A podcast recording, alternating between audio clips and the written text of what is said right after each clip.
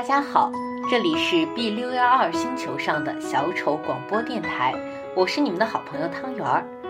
众所周知，B 六幺二星球上住着天真浪漫的小王子，但是在我们的星球上却住着一位开心的小丑。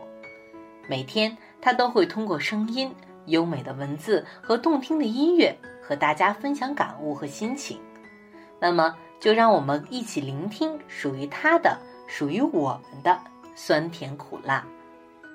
第一期节目啊，就让我们说一些和小王子有关的故事。汤圆听说，由法国作家安东尼·德·圣德埃苏佩里于1942年完成的著名的儿童文学短篇小说《小王子》。即将于二零一五年的十月七号以电影的形式与大家见面了。听到这个消息，啊，汤圆作为粉丝很是高兴。那么这本书啊，大概讲的就是来自于星球的小王子。书中啊，是一位飞行员作为故事叙述者，讲述了小王子从自己星球出发前往地球的过程中所经历的各种历险。作者呢，以小王子孩子式的眼光，透视出成人的空虚、盲目、愚妄和死板教条，用浅显天真的语言写出了人类的孤独、寂寞、没有根基、随风流浪的命运。与此同时呢，也表达出作者对于金钱关系的一种批判，而对于真善美的一种赞叹。那么今天汤圆儿就与大家分享一篇文章，是小王子的精华版。也希望大家听到，如果喜欢，可以找到原版来读一读，说不定啊有不同的收获。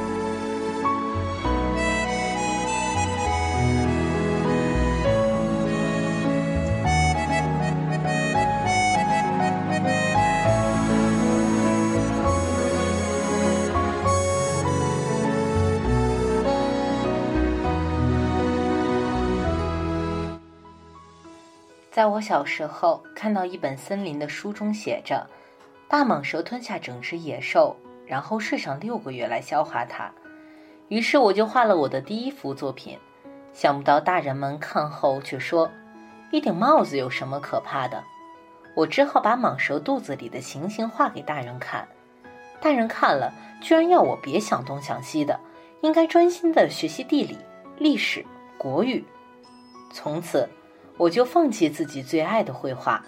长大以后，我选择了另一项职业——开飞机。六年前，我的飞机坠落在非洲撒哈拉沙漠。我在杳无人烟的沙漠醒来时，听到微弱的声音说着：“请帮我画一只羊。”这就是我第一次见到小王子的情形。小王子看了我画的第一只羊，他说：“这只羊生病了，请再画一只吧。”于是我画了第二张，他却说：“这是山羊，不是绵羊。”接着，我画的第三张又被他嫌太老了，于是我画了个盒子丢给他，并说：“你要的羊就在箱子里。”想不到，小王子很满足地看着箱子，并说：“这就是我要的羊，你看，它睡着了呢。”后来。我知道小王子住的星球只有一个房子那么大，他应该是从 B 六幺二号星球来的。B 六幺二行星曾被一个穿着不入流的土耳其天文学家发表过，却没人相信他。隔几年，这个天文学家换上了时髦的服装再次发表，这次大家才承认这个星球。小王子的星球很小，如果来了一群大象，他们就必须叠起来站。还有。要小心，不能让巨大的猴面包树在这里落地生根呢。所以每天吃完早餐以后，就要仔细的把猴面包树的幼苗拔干净。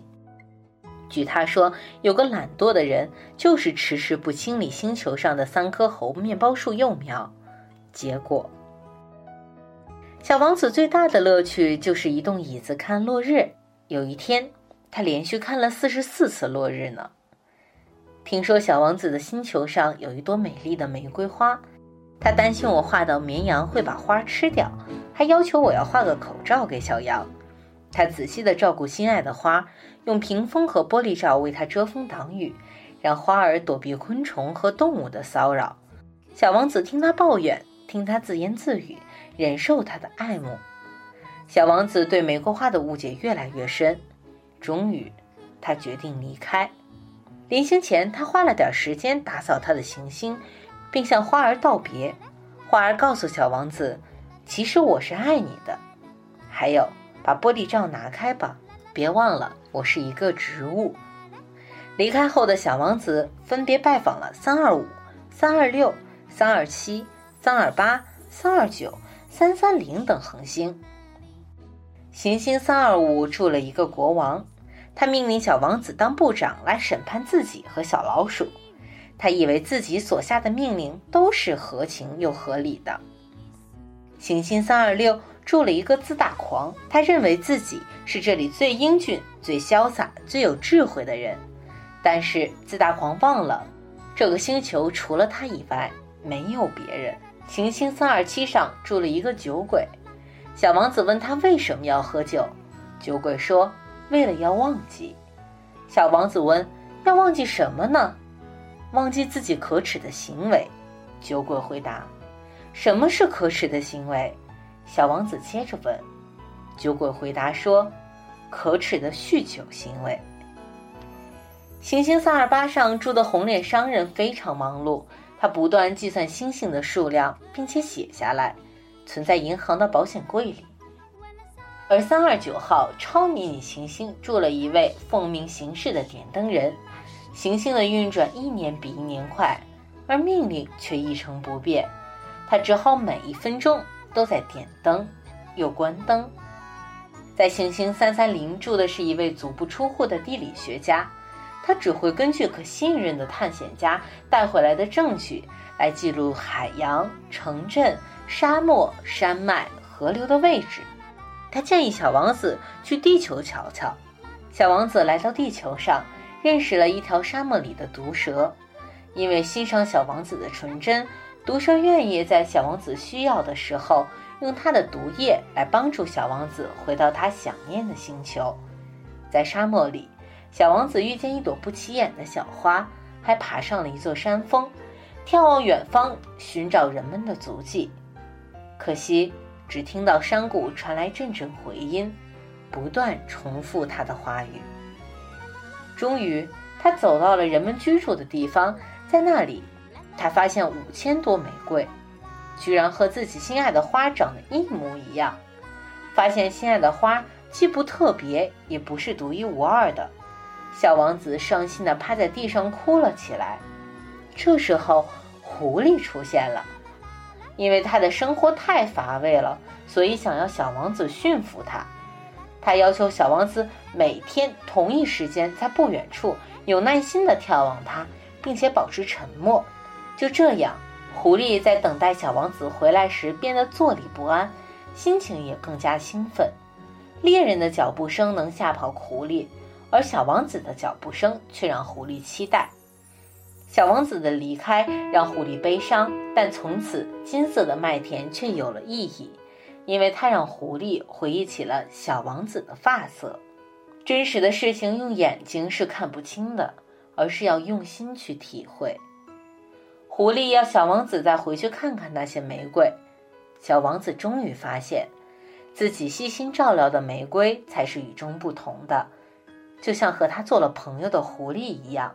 是世界上唯一的一只。小王子说：“星星真美，是因为有一朵看不见的花。”他又说：“沙漠之所以美丽，是因为沙漠的角落里藏着一口甘泉。星光下的长途跋涉，加上汲取时滚轮滑动的旋律，造就了一口美妙的甘泉。”来到地球一周年了。小王子想念他的星球，想念他的玫瑰花。他想起了和毒蛇的约定，决定抛弃这个带不走的身躯。小王子说：“我会站在星星上微笑。当你仰望天际时，你会看到满天的星星都在笑，也唯有你，星星才会笑。”返家的时候到了，只见一道金色光芒闪过，小王子走了。小王子带着我画给他的口罩离开了而这确实是一个没有皮带的口罩。我常常在想在小王子的星球上是否有一朵花被羊给吃了？人们所追求的其实可以在一朵花或一滴水中找到。